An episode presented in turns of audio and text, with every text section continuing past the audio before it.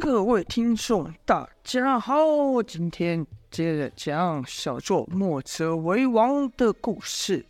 前面说到，杨无惧打退了，应该说打死了这一群正道人士之后，又来一个神秘少年和杨无惧挑战。杨无惧对他劈出了一刀，这一刀可是杨无惧功力之最呀，功力的精华是速度和力量的完美结合。这少年。连看都没有看到杨无惧是如何出手的，那凌厉的刀锋就来了。少年心想：完了，这下真的完了，要被这刀给劈成两半，连闪都没法闪。暗自对自己说：“赵天烈啊，赵天烈，你，你可若有来世，你千万要记得人外有人这个道理，你莫太得意了。”原来这个是挑战杨无惧的少年呢，是正是少年时期的赵天烈呀。正当少少年赵天烈以为自己必死无疑时，一声轻啸来袭，而后不知一物，不知道从哪飞来一物，把少年撞天烈给撞开了。与此同时，杨无惧就感到背后的肩井穴遭人偷袭，但杨无惧身后是万丈深渊啊，不可能有人从这边帮他出手的，所以。杨无惧是完全没有防备的受了这一招，穴道被点，手里的劲力就减弱了一些。在这千钧一发之际，杨无惧的刀气贴着少年赵天烈的左左肩削过去。少年赵天烈死里逃生啊，暗自庆幸，他没想到杨无惧还留了这么厉害的一手。然后就想看是谁出手救自己，刚想转身，却发现自己半边身体根本无法动弹。原来啊，少年赵天烈虽然躲过了被分身劈成两半之苦，但杨无惧的刀气啊，多少也进了他的体内。这生死一瞬间，少年赵天烈赶忙运功，想把体内残存的刀气给逼出。就在此时，一双厚实的手抵在了自己的背上，跟着是一个浑厚的内力传来，助自己化了体内的刀劲。这时。这样，少年赵天烈这才得以转身看是谁救了自己。这一转身就看到一人生的是一对浓眉，一头短发，一双眼睛炯炯有神，额下留着一缕粗犷的胡须啊！少年赵天烈不禁暗道：好一个粗犷的汉子，并说：“要不是你出手相救，刚才我就没命了。多谢你。”这个神秘少年则说。不用谢我，我只知道凭我一人不是这魔头的对手，才出手救你一命。我知道你叫做赵天烈，我们不是同一条道上的，日后说不定就是敌人了。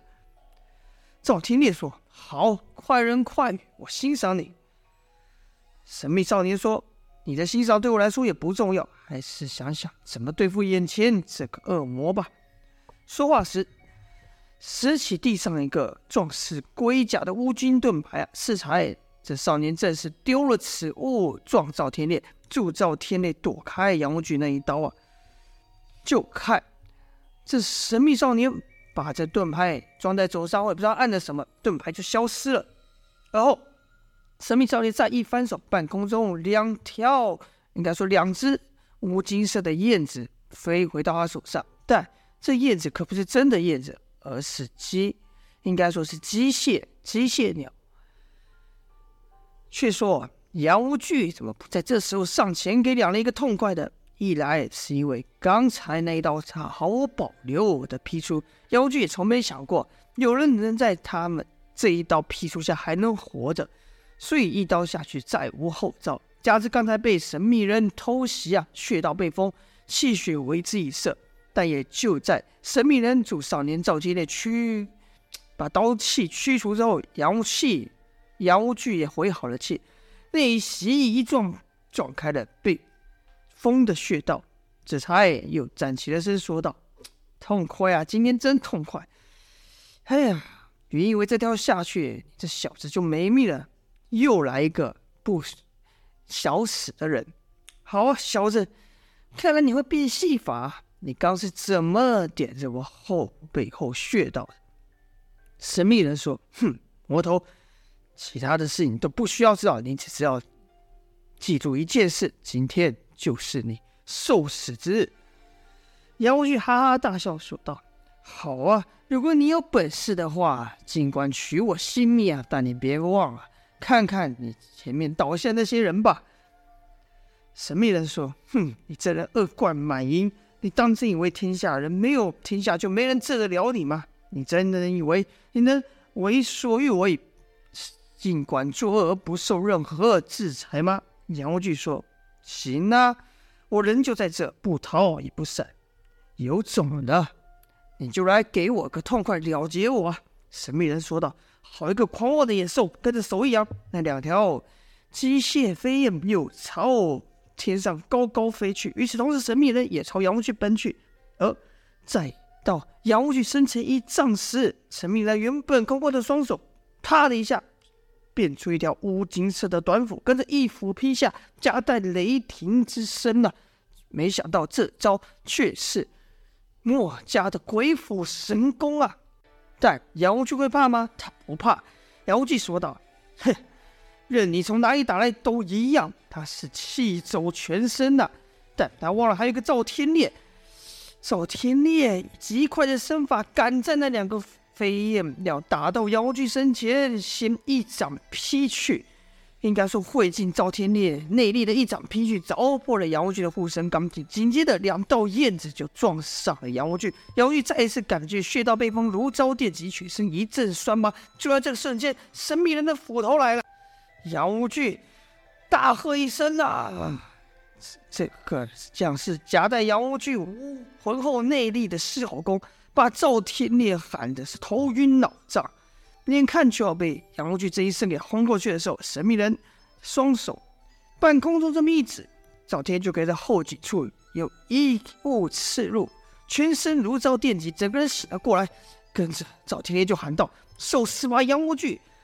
赵天烈化成一个致命的旋风，把地上的雪都刮了起来。而在旋风内就是杨无惧，就看赵天烈双掌翻飞，阴风一十六掌全都打在了，应该说精准打在。杨无惧受伤之处，杨无惧感到疼痛难当，但更致命的是神秘人的那一斧啊！那一斧还真把杨无惧的护身气劲给破了。眼看就要把杨无惧的胸膛给劈开的时候，砰的一下，神秘人居然被打落在地呀、啊！打翻他的是杨无惧的拳头啊！杨无惧也是厉害，在两人围攻之下，他干脆弃了刀，直接挥拳打去。杨无惧有志气，他的拳能比神秘人的短斧更快。果然，他的重拳把神秘人给击落。少年赵天烈赶忙把神秘人扶起，问道：“你还好吧？”神秘人说：“还还还挺得住。”但显然他也受了内伤了。杨无惧只是狂笑说道：“痛快。”痛快啊！这一仗好久没被人逼到这种程度了。应该说，我从来没被人逼到这种程度。杨无惧的伤越来越多，但表情却越来越兴奋。赵天烈说道：“这家伙真是个怪物。”神秘人说：“可能要打倒这魔头，只有变得比他更加疯狂才有机会。”赵天烈说：“要逼很近，我可不会输啊！”